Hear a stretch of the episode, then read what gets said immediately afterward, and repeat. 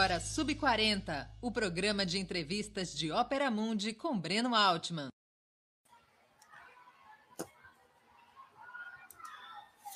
Boa noite a todos e todas. Hoje é 4 de agosto de 2022. Começa agora mais uma edição do programa Sub 40.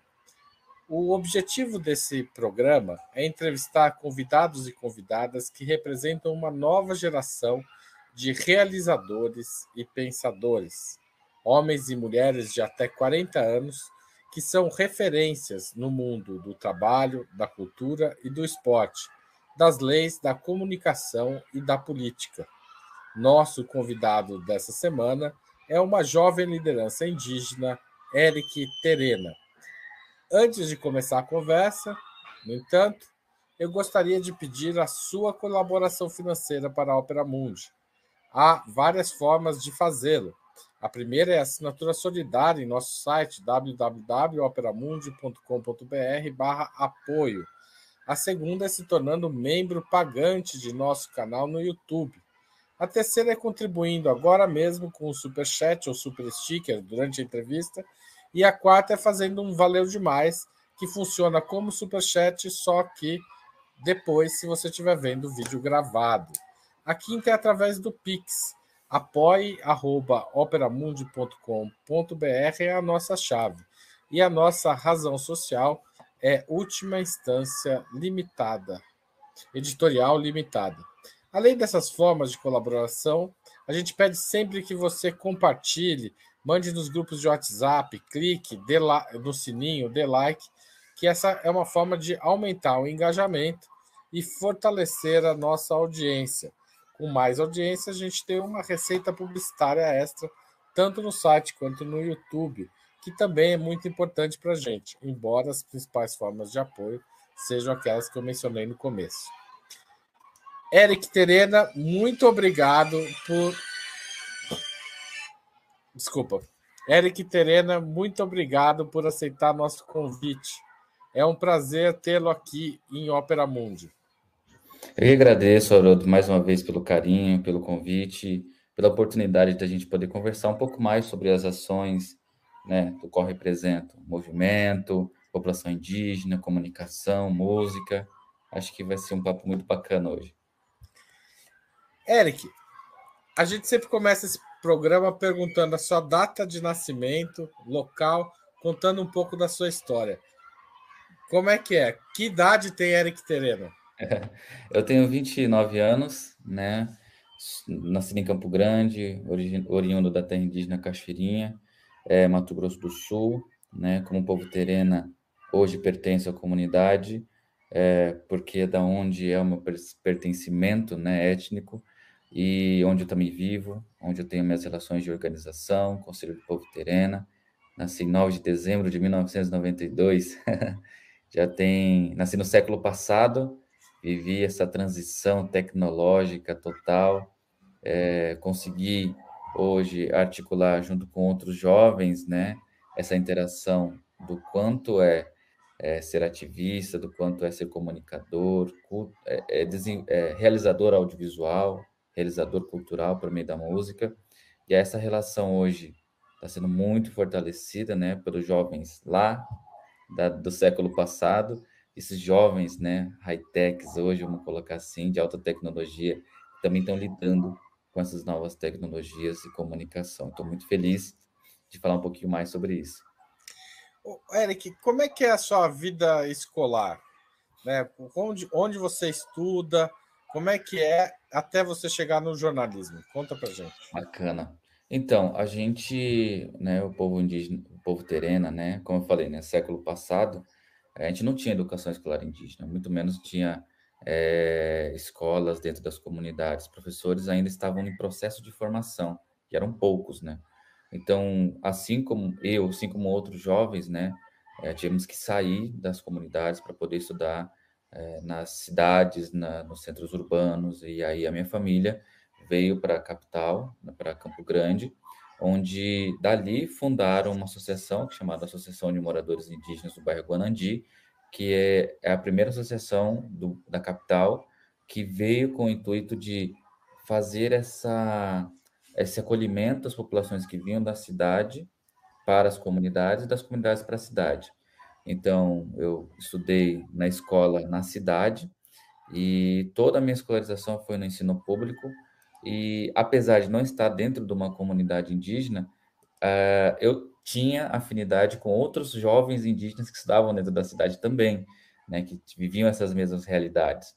Então, para mim, até a educação escolar básica, eu tive uma relação muito boa, é, justamente por estar com esse pertencimento ali com outras pessoas, nos mesmos espaços. Então, foi muito bacana. E aí, me formei, é, fiz toda a minha, a minha educação escolar básica, o ensino médio numa escola pública na capital, e relacionando diretamente tudo que eu aprendia junto com as comunidades. Então, eu vinha só para a cidade ficava na cidade apenas para estudar, e nas férias a gente ia todo mundo para a aldeia, ficava esse período, né, vago, vamos dizer assim, né, aprendendo mais também lá. Uh, minha, tem... minha, Desculpa. Minha família sempre foi uma, uma família que teve muita interação política, social dentro da comunidade indígena, né, na, desenvol, na desenvoltura, né, de trazer novidades, tra trazer novas formas de, de, de organização para dentro das comunidades. Assim, né, minha família conseguia é, fazer o trânsito, por exemplo, daquilo que plantava dentro da comunidade para a cidade e assim trazendo para a cidade, por exemplo, é, ideias ou é, novas formas de saneamento básico, que é o que na época não tinha. Então, tudo isso foi fortalecendo com o tempo, até a chegada, por exemplo, de um teatro, né, falando sobre doenças sexualmente transmissíveis naquela época, hoje é doenças sexualmente infecciosas, né? Então, naquela época já era muito ligado a esse processo de aprendizado. Então, a gente usava essas formas de educação por meio da arte, da cultura, para fazer essa relação de intercâmbio entre cidade, comunidade, comunidade, jovens, jovens, sociedade, construção social e tudo que estava sendo construído dentro da nossa da nossa da nossa aldeia né? tanto ela na aldeia na cidade quanto a aldeia na, na, na, na comunidade indígena rural. Eric, é, desculpa aqui mais uma vez, é, eu esqueci de desligar o celular antes da gente começar a gravar. Tudo bem, tudo bem, eu vou fazer o mesmo aqui também, que eu fiz o mesmo, eu esqueci, tá? Desculpa. É, você tem irmãos? Tenho uma irmã, uma irmã, ela é jovem, né, trabalhando no setor da saúde hoje, Uh, enfim, né? É, cada um está para um lado hoje. Ela faz universidade no Pará, junto com outros jovens indígenas da nossa região. E você, você a sua primeira língua em casa é terena ou é terena? Terena. terena. Aliás, eu demorei para aprender a falar português, né? Porque Conta todo... gente, pra, explica, como é que foi isso. Claro, Você falava é, terreno entre os, a, na família, família, na comunidade. Isso, mas a educação dentro da cidade era português, né? Então, tinha essa relação hoje. É, hoje está tudo muito é, é, integrado, né? Vamos colocar assim. Mas antigamente é, eu tinha uma, um dia a dia diferente, né? Porque mexia as famílias, todos, todos vindo da aldeia, ficavam num espaço pequeno. E aí, essa minha família hoje, né? De seis irmãos, tios no caso, né? é, seis tios, mais a minha, minha mãe, é, recebiam essas pessoas que vinham e estavam em trânsito da comunidade para a cidade. Porque era, era esse o fluxo, né, no final das contas. É, muita gente vindo para a cidade, voltando, e aí eu acabava convivendo muito com a cultura indígena dentro de casa, da cultura do povo terena, seja idioma, religiosidade, uh, dos saberes tradicionais, a forma de como a gente é, via, enxergava o mundo, e isso era totalmente, vamos colocar, negado né, dentro da sala de aula, porque o que se aprendia dentro da sala de aula eram os indígenas isolados lá de 1500. Então, até então, meus 15 anos, ainda era muito difícil se autoafirmar, se auto-identificar enquanto indígena dentro da cidade, né, por conta dessas relações muito distantes. Né? Apesar de ter documentação, RANI, familiares, casa e tudo mais dentro da comunidade, ainda assim a gente não se enxergava, né? até hoje, assim, os mais velhos, eles colocam assim de que hoje os indígenas, eles estão diferentes, né? Porque antigamente a gente não, a gente disfarçava, falava que não era indígena, né? É, por conta do preconceito, por conta da de, ninguém queria empregar um indígena, justamente por esse tabu né, do indígena não querer trabalhar, criado por uma sociedade colonial. Então, era muito difícil ser indígena dentro da comunidade. Hoje está totalmente diferente, a gente consegue lidar com isso porque a juventude hoje veio quebrando muitas essas barreiras. O, o Eric, é, a, a, gente deve se referir ao povo terena como terena mesmo ou como chané?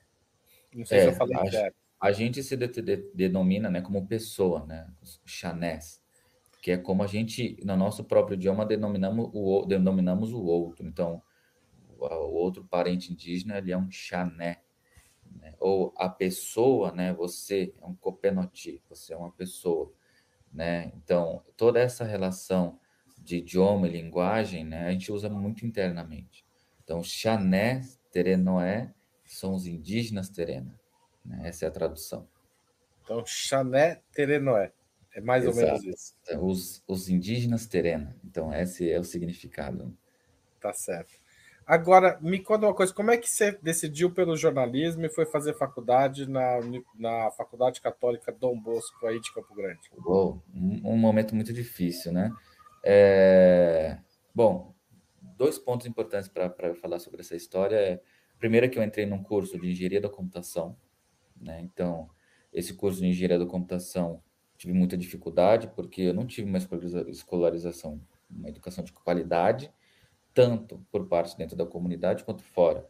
Né? Então, exatas eram uma coisa muito do universo paralelo da minha realidade. Eu não tive nenhuma conexão direta ali, a não ser dentro da educação escolar pública, né? do ensino médio, que foi o mais próximo que consegui chegar de, uma, de um cálculo e tudo mais. Fiz um ano, e aí, no final das contas, eu acabei migrando para a comunicação, porque apesar de eu estar dentro da universidade é, católica, né, com bolsa, eu fui bolsista PIBIC e tudo mais, toda a minha pesquisa, toda a minha relação foi em torno da comunicação. E aí eu já tenho como base a comunicação da minha família, né? Essa relação de diálogo, relações públicas, diálogos com lideranças, reuniões, tratativas. Então, tudo isso tem muita conexão com a, com a, com a comunicação. E era uma das exigências de que, ah, ninguém fala sobre nós. Né? Ninguém realmente falava sobre nós. Então, dentro da comunicação, uh, não há indígenas. Né? É, não é nem 1% uh, de jornalistas dentro da redação uh, existentes hoje. Então, ainda continua isso. Então, a comunicação veio como um meio de fazer essa relação, esse, essa conexão com a imprensa, hoje que a gente chama de hegemônica, né? que é a imprensa tradicional, com a nossa comunicação tradicional cultural. Então, muito daquilo que a gente construía dentro das nossas comunidades, das associações e do movimento, pouco era se falado, por exemplo, nas redes mais conhecidas do Brasil ou mais conhecidas do mundo. Então, esse marco hoje dos povos indígenas estarem participando das grandes, grandes reportagens, serem ouvidos é, nos grandes meios de comunicação, se deve né, dos comunicadores que construíram isso, nessa né, essa, esse diálogo junto com a imprensa, há 10 anos atrás. Então, em 2012, né, posso até deixar como exemplo, né, o Somos Todos Guarani Kaiowá, que foi uma campanha que surgiu no Facebook. Então, hum. foi o primeiro marco onde a rede social foi usada para fazer um manifesto, um movimento em prol das comunidades indígenas ou povos indígenas. Os Guarani Kaiowá são, boa parte deles está no Mato Grosso do Sul, Sim. como vocês, mas vocês são de outra etnia, né? São de... Exato. Exato. É, o povo Guarani Kaiowá, segunda maior população indígena uh, fora da Amazônia. Mato Grosso do Sul, como um todo, é a segunda maior população indígena fora da Amazônia. E a maior população indígena do estado de Mato Grosso do Sul é, são os povos Guarani Kaiowá e, em seguida, o povo Terena. E ambas não têm suas terras indígenas demarcadas. Aliás, isso, né, Haroldo, foi um dos motivos da evasão né, da, da, das aldeias, dos povos indígenas para as cidades, porque por não ter uma terra demarcada, a gente não tinha uma relação muito boa com o território, porque precisava de espaços para poder cultivar as nossas, os nossos saberes né, agro, agrícolas, né, é, os nossos saberes tradicionais, as nossas reservas, não tinha as nascentes, é, ficaram sob posse de propriedades privadas à época, e hoje, nesse processo de demarcação, elas acabam sendo reestudadas e reintegradas ao nosso espaço rural. E ainda está em processo de homologação, mas ainda vai demorar muito. Né? É, nesse, a gente, eu, eu queria falar um pouco mais do Mídia Índia também. Claro. É, mas antes eu queria falar um pouco mais justamente da questão política. Você é parente do Marcos Terena? Diretamente? Marcos Terena é uma liderança indígena importante, uhum. disputou eleições nos anos 80, foi puxou a discussão na Rio 92 sobre os temas indígenas, foi Sim. indicado pela ONU para fazer isso. Também é um dos liderizadores dos Jogos Indígenas, que é um, é um evento bem importante hoje no calendário esportivo brasileiro. Exato, exato. Eu não tenho parentesco direto né, na nossa família, porque a família dele é de outra região. Mas há muito tempo atrás, né, historicamente dizendo, nós éramos uma família só. O povo terena era uma família só. Pós é, Guerra do Paraguai, pós é, é, a época do militarismo, né, ocorreu a fragmentação desses povos e cada um foi para uma região diferente. Mas hoje, por exemplo, eu, eu trabalho com ações ativistas junto com a Thaili Terena, que é filha dele. Então, a gente tem muita relação assim próxima com relação ao movimento como um todo, né? A gente fala junta, justamente que nós somos todos uma família só, porque a nossa causa é unificada, que é a demarcação das terras, que é continuar aquilo que os nossos antepassados fizeram, essa briga política, esse avanço de participação política, né? Por exemplo, jogos, mas também movimentos como em Brasília, a OATL, é, todos eles foram necessários para que a gente pudesse ocupar esses espaços, é, tanto quanto comunicador quanto pessoa política, social no caso dos nossos caciques, nossas lideranças como um todo. Então, é, tem né, essa conexão de fato. Essa é a conexão. Tá certo. Exatamente. Eric, você tem. Você cresceu é, sob os anos dos partidos de esquerda no poder, inclusive partidos que não demarcaram as terras Terena e Guarani Caiová, mas partidos de esquerda. E hoje nós estamos vivendo sob o governo Bolsonaro. O governo Bolsonaro é particularmente cruel com as populações, populações indígenas? É especialmente difícil ser indígena sob esse governo? É muito complicado. Se a gente sai pintado ou se a gente sai com os nossos, as nossas vestimentas né, tradicionais, a gente tem uma população hoje incentivada por esse governo que acaba nos nos, nos sendo preconceituosa com relação a gente, né? É, então, particularmente, é, vamos analisar assim como um todo, né? Apesar de não terem demarcado as terras indígenas, mas ainda assim havia um diálogo, ainda assim havia um acesso e a construção de políticas públicas por meio da consulta, né? A consulta aos povos indígenas. O que, que a gente precisa? Então, anos atrás, é, mandatos e é, governos passados, a gente tinha essa relação. Esse ano, em particular, a gente teve pelo contrário, né? O sucateamento é, da FUNAI, né? nós tivemos ali os órgãos de, de, de fiscalização, é, IBAMA, ICMBio, enfraquecidos. Então, em particular, é, acabou sendo uma via é, dupla né, desse governo, que, em primeiro lugar, institucionalmente, acabou é, fragilizando os, os, órgãos de regulamentação, fiscalização e de apoio aos povos indígenas, e, por outro lado, um discurso de ódio contra as populações indígenas, muitas vezes preconceituoso, né? É, principalmente vindo do, do, executivo, onde era um dos, do, dos que deveriam proteger a gente, ou de criar políticas públicas de manutenção e de apoio à vida dos povos tradicionais e pelo contrário, né, a gente acabou vivendo isso nos últimos quatro anos de uma maneira muito acirrada, hostil e muito delicada, até para a gente se auto-identificar, é, dialogar e no dia a dia, assim, a gente acaba sendo vítima daqueles que são motivados por esses discursos de ódio. Hoje, pela manhã, o Frei Beto, que está lançando um livro, um romance, que trata de uma etnia do norte, da, do Amapá, é, fez um comentário que me chamou muita atenção. Ele disse que hoje a FUNAI é inimiga dos povos indígenas. É, isso é verdade? Isso, de fato, é hoje em dia é melhor não lidar com a FUNAI? Se vocês pudessem evitar? É, é a, gente, a gente até acaba até fazendo uma brincadeira. Antigamente a gente falava assim, né? É, uma maneira mais é, não tão dura, né? Quando a gente recebia ah, alguma, algum preconceito e tudo mais, algum crime contra a nossa, a nossa vida, a gente falava assim, não, nós vamos chamar a FUNAI, a FUNAI vai resolver isso. Hoje nem isso pode. Né? Por quê? Porque, é, um exemplo, anos atrás, a própria FUNAI indiciou o Almir Suruí, Sônia Guajajara, é, e outras lideranças que trabalham diretamente na proteção territorial. Diferentemente do Mato Grosso do Sul, lá eles têm área demarcada, uma área de proteção sendo invadida. Se lá tá ruim, piorou aqui onde a gente não tem terra demarcada.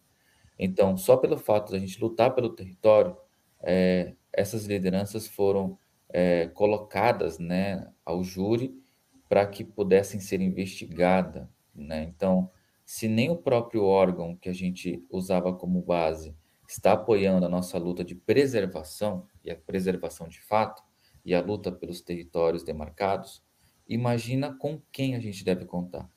Eu não conheço muito a obra do, do Beto, né? Eu não conheço, não li, né? Não acompanho muito o trabalho dele. Mas o que ele falou, de fato, é o que os povos indígenas é, vivenciam. Então, tanto dentro das comunidades, nós temos ali enfrentado a monocultura. A monocultura é o que move o Brasil, beleza, mas também é o que mais provoca adoecimento por conta das, dos pesticidas. Então, você tem ali o agronegócio, a monocultura, você tem outros meios que acabam indo diretamente para o enriquecimento de poucas pessoas e não para o bem coletivo e a poluindo os rios, que muitas vezes servem de subsistências para povos indígenas, para populações ribeirinhas, quilombolas, que são essas, inclusive, que acabam alimentando a mesa por conta da agricultura familiar, não o agronegócio.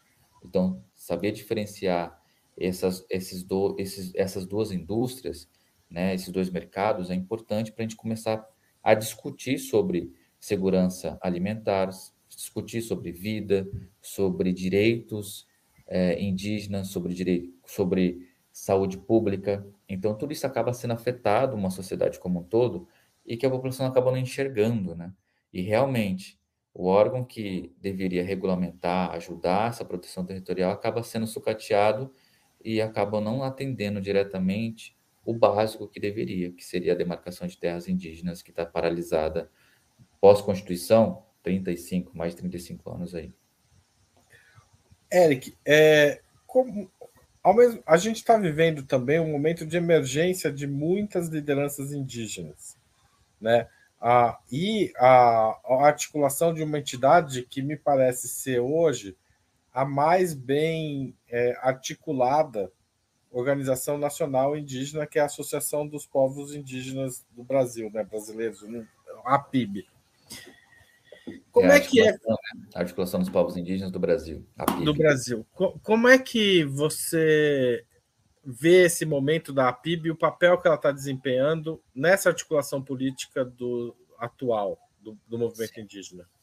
É, apesar de ter uma grande representatividade, a APIB ainda está de mãos atadas, porque é, apesar das ações é, midiáticas, políticas, incentivo às lideranças e apoio a elas, principalmente durante a pandemia, é, ainda assim há um distanciamento do poder executivo, né, que anos anteriores era muito fortalecido. Então, a APIB lutou, por exemplo, pelo, pelo Conselho Nacional de Política Indigenista, onde fazia parte os líderes indígenas para poder dialogar com o Ministério da Justiça com relação aos crimes, com relação às invasões, com relação à demarcação de terras indígenas.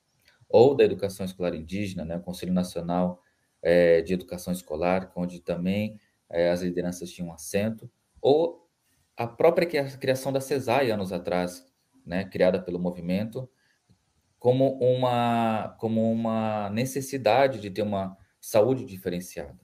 Por que a saúde diferenciada? Né?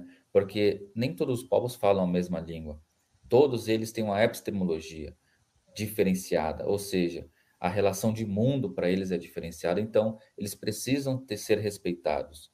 Isso deveria ser, inclusive, a nível nacional, porque no Brasil nós temos uma diversidade de cultura muito grande.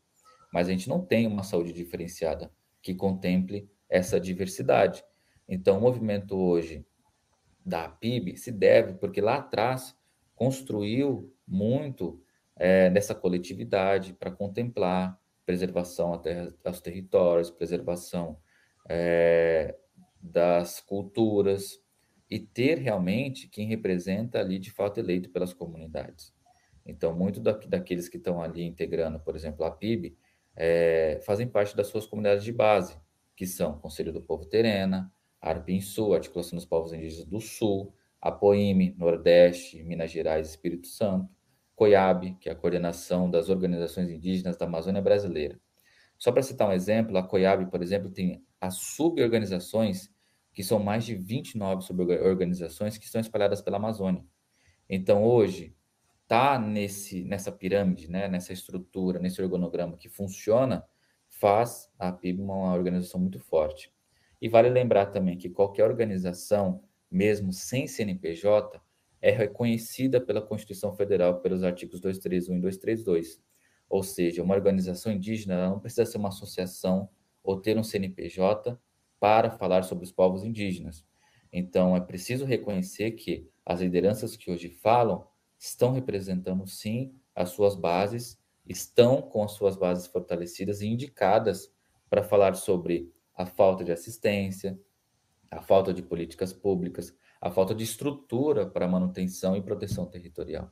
Então, hoje, tudo que se denuncia realmente vem de uma base que está ali falando a verdade dentro dos territórios. Qual a sua expectativa para as eleições desse ano da, do, da representação indígena? Você, você, acha que ela deve crescer? É, a gente tem muitas candidaturas, inclusive da Sônia, que vai disputar aqui por São Paulo. É, como é que está a articulação disso tudo? É, hoje, acho que os quatro últimos anos foi muito obscuro, vamos colocar assim, na questão política. Então, nós tivemos aprovação de PLs é, que a, autorizam a invasão dessas terras que não estão demarcadas para grilagem. A gente teve ali a aprovação de é, pesticidas por meio do Congresso Nacional e a gente vê que não é só o executivo que é responsável por tudo isso que está acontecendo, mas o legislativo, o parlamento também é grande responsável dessas, desses avanços, dessa, desse retrocesso. Então, as políticas, hoje, as candidaturas indígenas, é, servem como ferramenta para também estar ali dentro, disputando e discutindo com dentro desse parlamento é, a defesa dos territórios. Então, hoje nós temos uma campanha que chama Aldear a Política, que é uma campanha onde apoia por meio de doações, por meio de entidades, organizações não governamentais que acabam fortalecendo essas candidaturas a fim de garantir essa proteção territorial.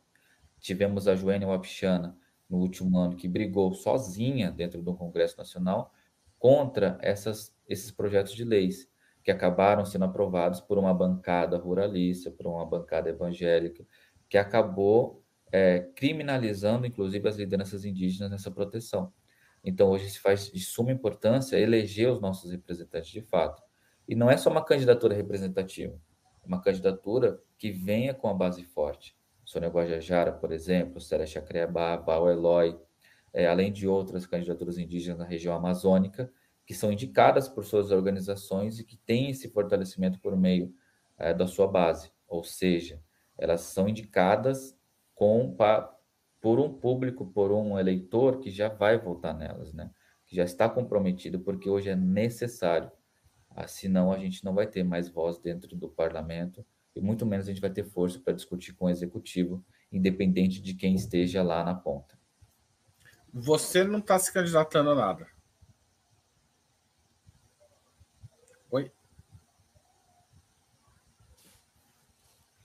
É, desculpa, eu acabei de. Você não está disputando nada. Não, não. E nem almejo politicamente estar me candidatando. Até porque eu sou um jovem comunicador e músico, ator mais na parte de cultural, né? Só que a gente acaba trabalhando como comunicador no fortalecimento das candidaturas.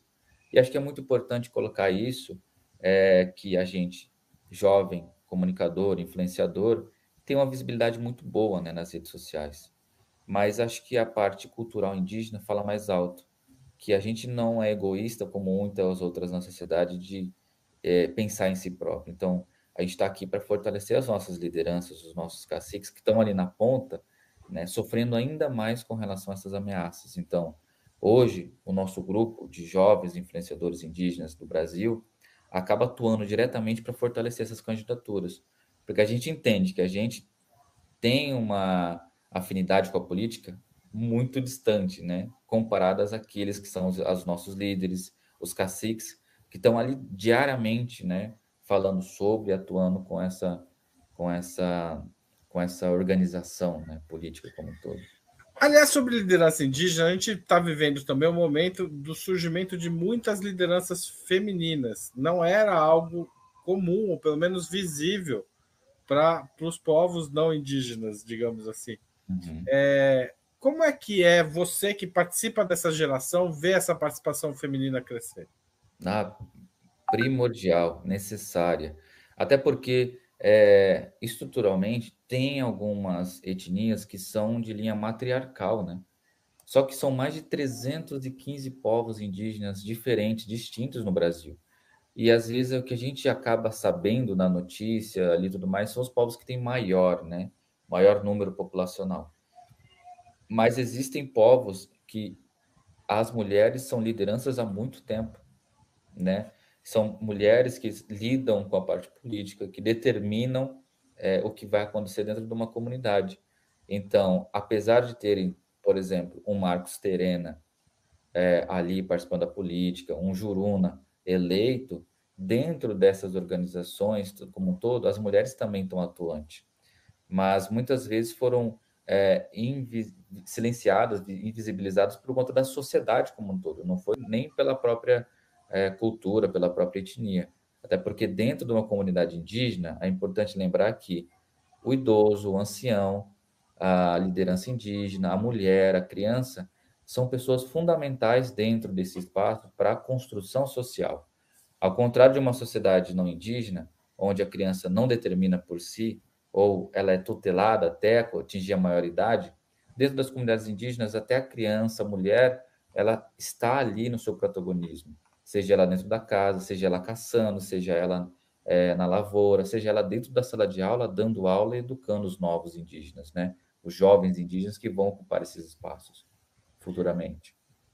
Antes da gente continuar, eu queria pedir é, novamente atenção aos espectadores para a necessidade de contribuírem financeiramente com a Opera Mundi. A Opera Mundi é um projeto de jornalismo independente que procura se manter e manter os seus conteúdos abertos com o apoio é, dos nossos internautas que leem o site e assistem aos nossos programas no canal no YouTube. Então, eu vou relembrar as formas de apoiar. Assinatura solidária em www.operamundi.com.br que você pode escolher um valor mensal ou anual, se tornar membro do canal do YouTube, membro pagante do canal no YouTube, tem várias, várias faixas de contribuição de acordo com a sua possibilidade, fazer um super chat ou um super sticker durante essa transmissão ou um valeu demais depois, se você estiver assistindo sob demanda, não ao vivo, e finalmente fazendo a qualquer momento um Pix. Nossa chave está aí no alto da tela, apoie.operamundi.com.br. Eric, o que é o Mídia Índia? Como é que surgiu essa história e qual é seu papel nela? Bom, Mídia Índia surgiu em 2015, é um coletivo de comunicadores que já estavam participando de vídeo nas aldeias, já estavam participando é, de redações é, hegemônicas e que estavam frustrados ali de não ter essa representatividade. Eu, por exemplo, já, já trabalhei já em portais de notícias grandes, nacionais, e nessa época a gente não conseguia pautar as, as questões indígenas, muito menos territorial. Ainda era um tabu, né, falar sobre é, comunidades indígenas ou conflitos latifundiários, que é o que eles falavam na época. Nós não vamos botar o dedo porque isso é muito complicado, não vamos falar, a gente nunca vai conseguir resolver isso. E a Mídia Índia surgiu pelo anseio das comunidades indígenas em ter um meio de comunicação que falasse sobre as próprias pautas. Então, dentro de um acampamento Terra Livre, que é o maior encontro nacional do movimento indígena, com mais de 8 mil lideranças indígenas em Brasília, é, surgiu a idealização do Mídia Índia, uma necessidade que é, foi acolhida por muitas lideranças indígenas e apoiadas. E aí esse, esse começo, né, de 2015 a 2016, foram feitas oficinas para capacitar essas lideranças indígenas e também jovens indígenas o manuseio das redes sociais, a câmera, o celular, como ferramenta de luta que sirva é, para falar sobre as pautas indígenas. Existe ainda hoje um preconceito na sociedade quando se fala sobre índio de celular, né, o, o famoso índio de iPhone, o índio de, né, enfim, de notebook. E infelizmente é uma maneira muito preconceituosa das pessoas acharem que a gente, por ser indígena, temos que viver isolado, de maneira é, exótica ainda, né, de maneira folclórica. De o indígena ele é apenas o índio do livro, o índio de 1500. E hoje não, a gente está lutando pelos, pelos próprios direitos usando essas ferramentas. Então, em 2015 a 2018, nós fizemos muitas oficinas. Eu, Elisvan Guajajara, Edivan Guajajara, Fly Guajajara, é, conseguimos entrar num consenso para poder impulsionar essa comunicação. E aí convidamos mais outros jovens comunicadores para poder coordenar essa frente de comunicação. E em 2018 a gente participou em apoio à primeira candidatura de uma indígena à chapa à presidência da República, que foi o Sônia Guajajara. E aí a gente pela primeira vez participamos de uma campanha efetivamente, na prática, além das aulas, para poder fortalecer a comunicação do movimento.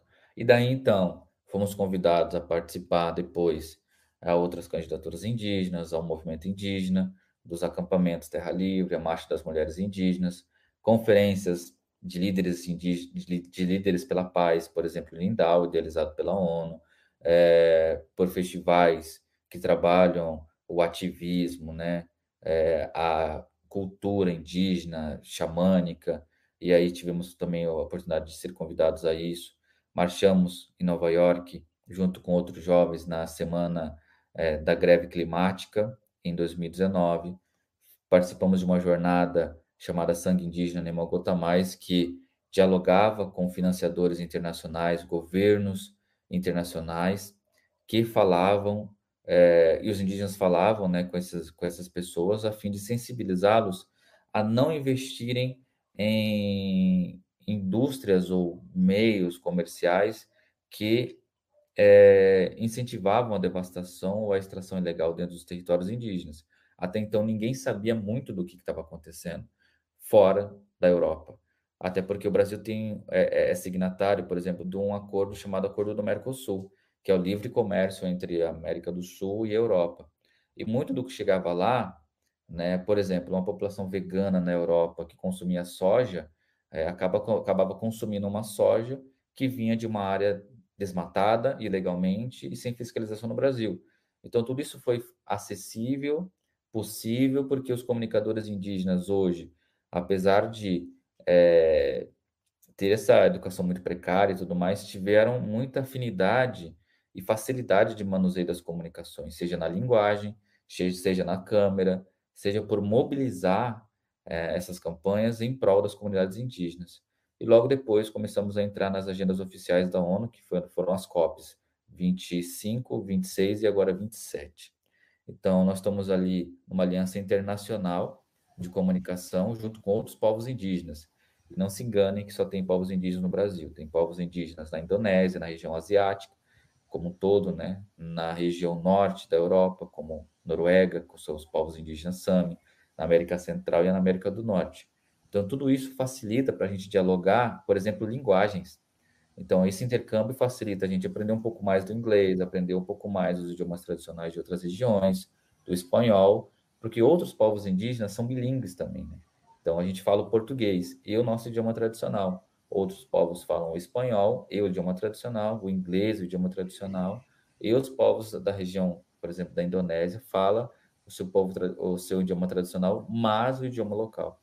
Então isso é fundamental para a gente dialogar e hoje é uma ferramenta muito forte onde a gente consegue lidar com tudo que acontece internacionalmente e localmente. Ou seja, existe uma articulação internacional dos povos originários também, é isso? Exatamente, exatamente. Até porque é necessário. Por exemplo, na Noruega, é, existe uma indústria de minério e petroleira que acaba extraindo dentro dos territórios tradicionais Sami é, de forma ilegal. Só que a diferença, por exemplo, é que lá eles têm um parlamento indígena, e coisa que o Brasil ainda está caminhando ainda nesse processo. E outros países, em outras regiões, também estão caminhando para esses direitos tradicionais. Qual que você acha que deve ser, para as eleições do ano que vem, a palavra de ordem que mobilize todos os candidatos indígenas? Ah, demarcação já. Demarcação, demarcação já, já, é uma coisa que nunca saiu e nunca vai sair assim da nossa, da nossa, do nosso motivo, né, como de vida, vamos colocar assim, porque é com a demarcação que a gente consegue lidar com monitoramento de pessoas, natalidade, mortalidade. É por meio da demarcação que você consegue criar políticas públicas para o executivo. Ou seja, na pandemia, um exemplo disso, é, muitos povos indígenas não tiveram atendimento básico porque não eram de terras indígenas demarcadas. Então, tiveram seus direitos tradicionais negados de assistência básica à saúde porque não, não eram contabilizados. No Brasil, do governo federal, ainda existem né, 300, 400 mil indígenas. E no Brasil real, existe mais de 600 mil. Né, muitos transitando entre cidades, universidades. Como que você explica, por exemplo, que um Eric Terena estudando em São Paulo, numa universidade, porque tem políticas de acesso à, à, à educação superior, não vai receber a sua, a sua saúde básica por não estar dentro do território. Assim como povos indígenas da Amazônia que saem para estudar na região sul, ou povos indígenas do sul que vão para a Amazônia. Então, hoje, essa troca está muito constante. E se eu não tenho uma, uma uma regulação com relação a isso, que seria a demarcação de terras indígenas, você não tem como contabilizar ou criar planejamentos de educação, de saúde, de políticas públicas como um todo. Então, demarcação já é o que deve motivar todas as políticas e as campanhas indígenas e não indígenas, porque também deve contar é, os candidatos que não são indígenas, mas que são ativistas e estão ali é, trabalhando diretamente nessa proteção territorial você achou da proposta do presidente Lula de criar o Ministério dos Povos Indígenas e colocar sob a liderança de um ministro de origem indígena? É, então, é uma promessa de campanha agora dele. Sim, a gente, a gente recebeu isso com muita ansiedade, né? com muita, com muita é, possibilidade de avanço. Mas depende muito, né? Isso é uma promessa até então, mas ano que vem acho que independente de quem está dentro do governo é, federal, dentro do executivo ali, o movimento indígena deve para cima para poder reivindicar tudo isso que está acontecendo, reivindicar direitos, reivindicar esses espaços, é, para que a gente possa ter realmente essa representatividade. É, de nada adianta também a gente pensar no Ministério da Indígena sem verba, ou mais uma fragmentação que seja refém, que não seja deliberativa, vamos colocar assim, né? que não decida por si só. Né? Como, por exemplo, já existe a FUNAI, como, por exemplo, já existe a CESAI, que é uma subsecretaria. Né? Então, não tem o Ministério de Saúde Indígena. Dentro do Ministério da Saúde tem, o, tem a Secretaria de Saúde Indígena e a Secretaria de Saúde que atende o SUS. Né? E apesar, apesar, inclusive, da Secretaria Especial de Saúde Indígena ser parte do SUS, apenas um braço. Então, ela ainda depende ainda, né? não, é de, não, é, não tem autonomia. É difícil, vai ser um difícil, e se ele prometeu, é, sendo eleito, deve, deve cumprir, porque senão o movimento vai para cima. Tá certo. É, como é que foi sua participação na COP26? Uau, na COP26, que foi na, na Escócia, em Glasgow, né? Eu participei como coordenador de comunicação da participação dos povos indígenas nos espaços de discussão. O que quer dizer isso, né? Eu quanto Mídia Índia, junto com a articulação dos povos indígenas do Brasil, é, fizemos uma frente de comunicadores indígenas para cobrir as pautas que falavam sobre as questões indígenas e territoriais. Uh, por exemplo, é, acordo do Mercosul, um ponto. A gente teria que repercutir tudo isso e a participação dos povos indígenas ali. Ou Acordo de Paris, né? Vai entrar ou não populações indígenas. Ou Tratado uh, Fundo Podali, e, outros fundos, né, que acabam contemplando os povos indígenas. Então, tudo isso aí não era veiculado não era mostrado, e muito menos a imprensa tradicional falava sobre isso. Então, essa, esse foi um dos papéis, né? E um outro ponto foi, ponto, foi a questão musical, né? Eu fui uma semana antes é, para participar de algumas agendas musicais, porque antes de ser comunicador indígena, eu sempre fui instrumentista, sou de uma família de músicos tradicionais, e tendo esse contato com a produção, edição e tudo mais, eu acabei produzindo as minhas próprias músicas e fiz é, três, quatro shows ali dentro é, do espaço oficial e não oficial da conferência. Então, foi para mim, pessoalmente, como artista cultural, além de comunicador, é, foi um marco, assim, pela primeira vez a gente está dentro desses espaços falando sobre as nossas culturas, por meio você, da música e sensibilizando as pessoas. Você toca o quê? Você é DJ também, né? Isso, mas, mas toca... ah. eu toco meus, os nossos instrumentos tradicionais, que é a flauta, o pife, que faz né, parte da nossa cultura tradicional, mas também né, aprendi violão, teclado, percussão, e aí tudo isso eu coloco na produção. Assim, assim como a, a sociedade entende é, que o DJ é apenas o que toca ali, né? Mas eu coloco como DJ produtor musical, ou muitas vezes produtor musical, que eu toco as minhas próprias músicas. Né? Então, o DJ é um, é um rótulo assim que muitos, muitas pessoas têm, mas eu me considero mais um produtor de música. Tá certo. É, e você, é, você é, acredita que o, a, a juventude indígena vai encontrar tempos melhores aí para frente? Como é que você vê os próximos anos, inclusive por conta da formação? Porque, é, apesar de, como você disse, havia diálogo, e uma das coisas que melhorou muito foi a educação indígena, né? o esforço feito é, para ter educação nas línguas das próprias etnias, produção de materiais didáticos, etc. Isso houve um grande avanço no, no, no antes do governo Bolsonaro. Né? A gente é, espera, acho que independente do governo, né, alcançar novos patamares de qualidade tanto em saúde quanto educação, quanto de políticas públicas. Então, hoje a internet ela vem para que a gente possa trabalhar independentemente, assim como o Operamundi faz, por meio de doação para se manter. O Midia também tem essas, essa campanha de se fortalecer por meio da, da, da comunicação. Assim, por exemplo, a gente tem espaços de formação. Qualquer indígena pode entrar no nosso canal no YouTube e assistir às palestras, assistir é, às conferências de clima, assistir os vlogs desenvolvidos pelos comunicadores indígenas que falam sobre saberes e sabores, fala sobre a culinária, fala sobre trilhas indígenas, de como que os povos indígenas se relacionam com a música e o que a música reflete na decisão político-social, ou conheça o movimento, saber o que, que é um movimento de fato.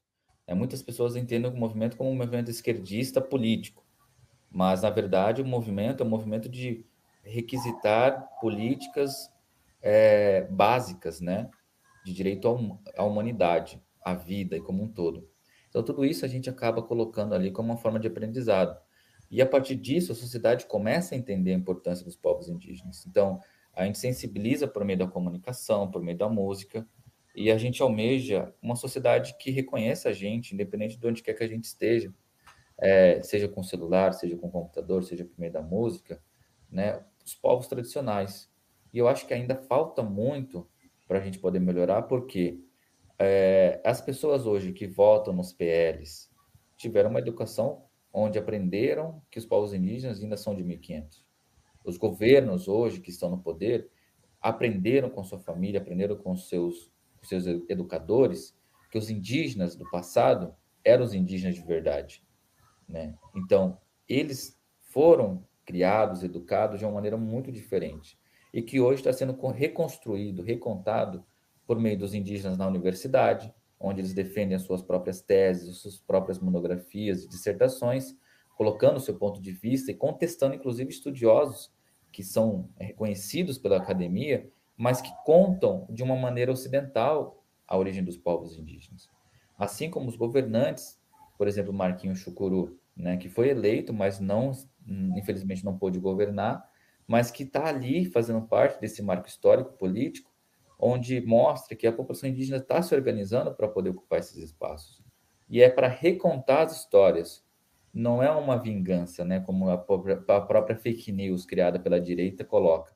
Que os indígenas vão ocupar, vão acabar com tudo, que eles são é, comunistas e tudo mais. Pelo contrário, é, as populações indígenas estão contribuindo muito mais com a economia, estão contribuindo bastante com a formação da educação escolar é, como um todo, né?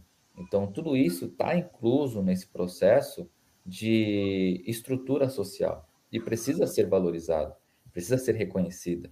Então, a gente está fazendo esse papel muito importante de comunicação, mas tem muitas outras pessoas fazendo a sua parte também, como advogados, como doutores, antropólogos, professores, professores que não dão só aulas para indígenas, dão aulas no ensino público, que ajudam a desmistificar esse indígena isolado de 1500, que é o que a sociedade ainda está batendo a tecla, ainda de uma forma muito passado, né? Muito chato, inclusive.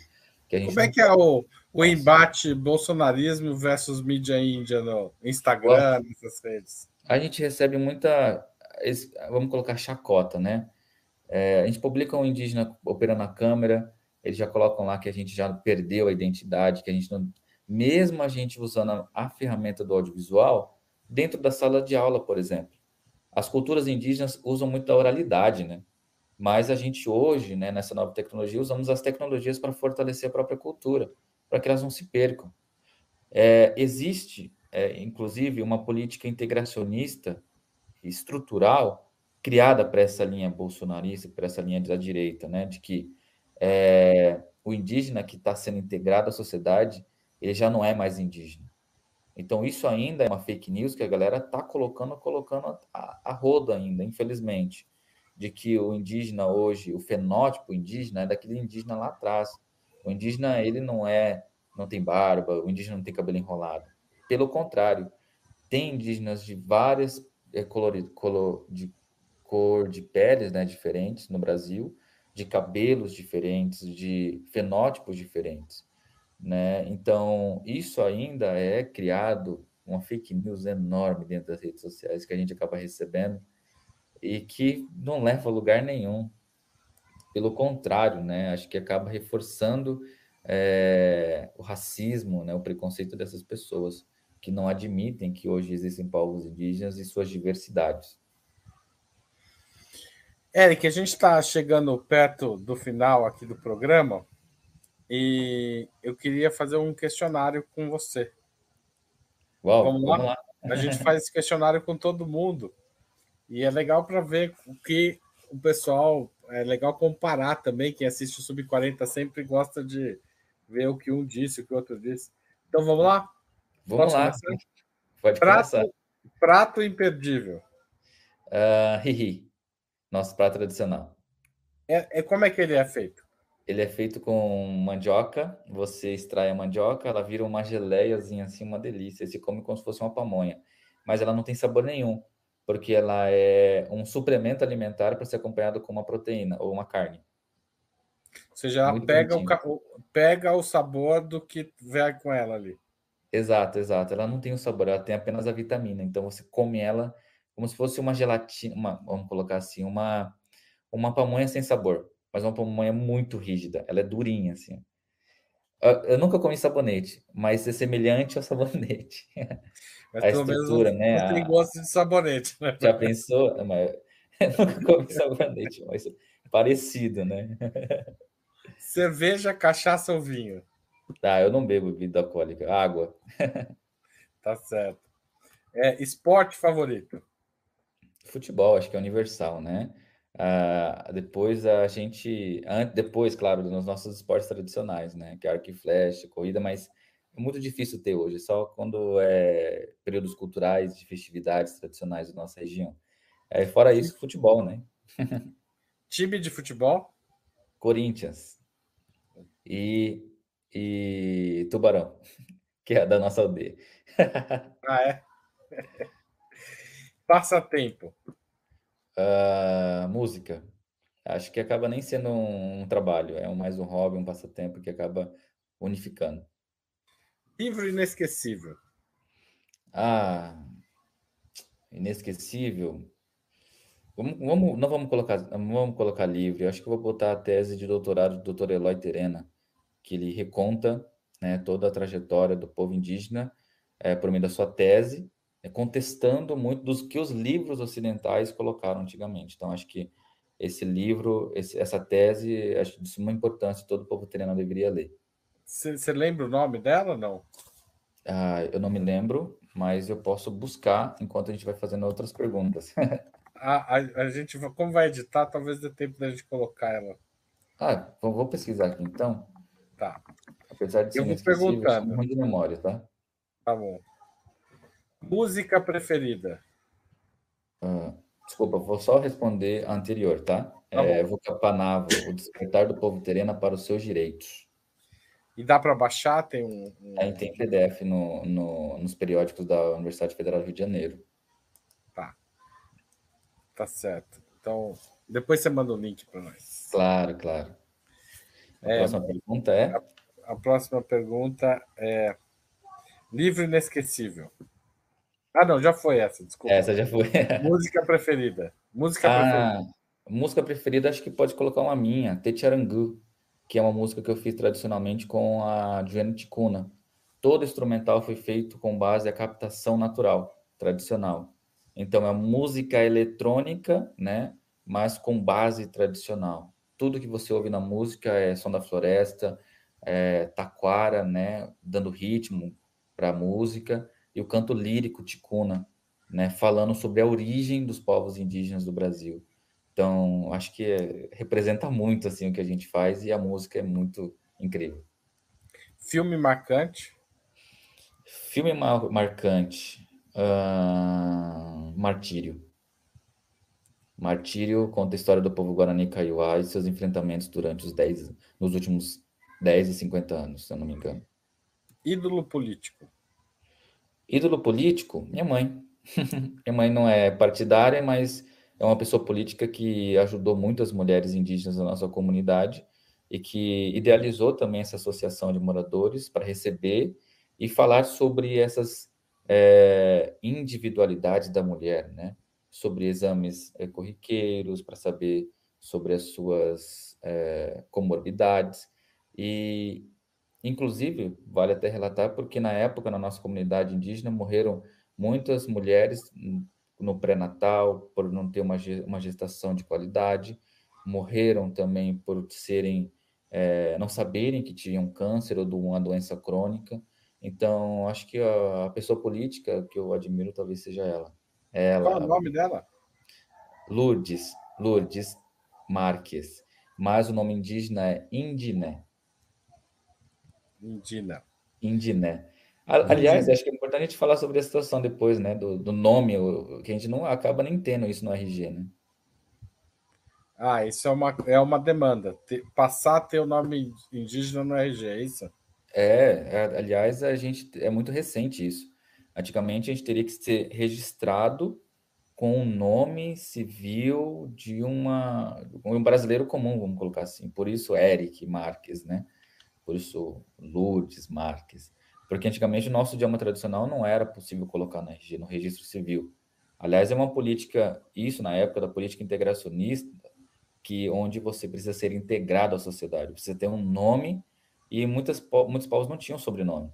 Então, hoje a família Polidoro, a família Albuquerque, a família uh, Júlio eram de sobrenomes de coronéis, de generais que participavam dessa dessas, é, vamos dizer assim, essas expedições que chegaram aos povos indígenas. Então, por isso tem muitos povos indígenas hoje que tem o primeiro nome seguido de um sobrenome que tem um primeiro nome também. Então, é, Antônio Pedro, Antônio Antônio, e Antônio Albuquerque, né? Taunay, enfim, e por aí vai. Isso é muito recente, só agora que a gente pode colocar o nosso nome tradicional dentro do RG e, ser, e é aceito, né? Evento histórico do qual gostaria de ter participado? Ah, eu queria ter participado da Constituinte, mas eu não tinha nem pensado em nascer ainda. Constituinte de 88 é um marco para a história indígena do país, né? Exato. Aí a gente ia colocar até um pouquinho de coisas a mais ali. Sim, precisava. Faltou. Precisava. Mas... Exato. Eric, eu ia te perguntar, essa música você consegue cantar um pouquinho para gente? Ah, eu não consigo cantar porque eu não canto nessa música, né? Eu canto tradicionalmente só com a minha família e em, em ritos tradicionais. Então, mas eu posso enviar para vocês o link porque eu faço todo o instrumental ao vivo, né? Então é muito massa. O meu povo, o povo terena, ele não tem um canto cultural. O nosso toque é, é rítmico, né? Então nós temos a, a flauta e o pife que acaba conduzindo a nossa dança tradicional. E o canto é mais espiritual, diferente de outros povos que cantam culturalmente, entendeu? Então a gente só canta nesses ritos mais tradicionais. Apesar de a gente saber o idioma materno, saber de tudo isso, a gente acaba sendo se privando disso, né? Porque é importante para a manutenção da própria cultura. Tá certo, Eric. Muito obrigado por participar do Sub 40. Foi um prazer tê-lo aqui. Peço desculpas aí a, por alguns problemas técnicos que tivemos aqui na gravação, mas foi um prazer é, enorme te receber. Volte sempre. Você ainda tem muitos anos para vir aqui no Sub 40. Exato, espero voltar em breve e, e futuramente voltar com a mídia índia completa, quem sabe, né? A gente poder fazer um programa ali com os comunicadores indígenas falando sobre suas realidades. Vale lembrar que a minha realidade é uma realidade entre várias outras é, nesse universo indígena que a gente vive, mas que a única causa conjunta e coletiva é a luta pelo nosso território, né, para que a gente possa ter o nosso espaço, para que a gente possa viver tranquilamente com as nossas tradições e optar, né, optar por sair, optar por consumir, optar, optar por estar nesses outros espaços que é, também nos contemplam. Tá certo, obrigado eu queria finalizar agradecendo a todos e todas que assistiram a essa transmissão. É, ela foi feita hoje à tarde, um pouco mais cedo, é, por questões de agenda, é, tanto minha quanto do Eric, mas eu tenho certeza que vocês gostaram dessa entrevista. Convido a assistir outros programas Sub 40, compartilhar e voltar sempre ao canal de Opera Mundi no YouTube. Obrigado e até mais. Para assistir novamente esse programa, se inscreva no canal do Opera Mundi no YouTube. Curta e compartilhe nossos vídeos. Deixe seus comentários. O jornalismo de Opera Mundi é mantido com o seu apoio. Faça uma assinatura solidária em www.operamundi.com.br. Com um pequeno valor mensal, você nos ajuda no desenvolvimento de um jornalismo independente e de qualidade. Obrigado pela audiência e até a próxima.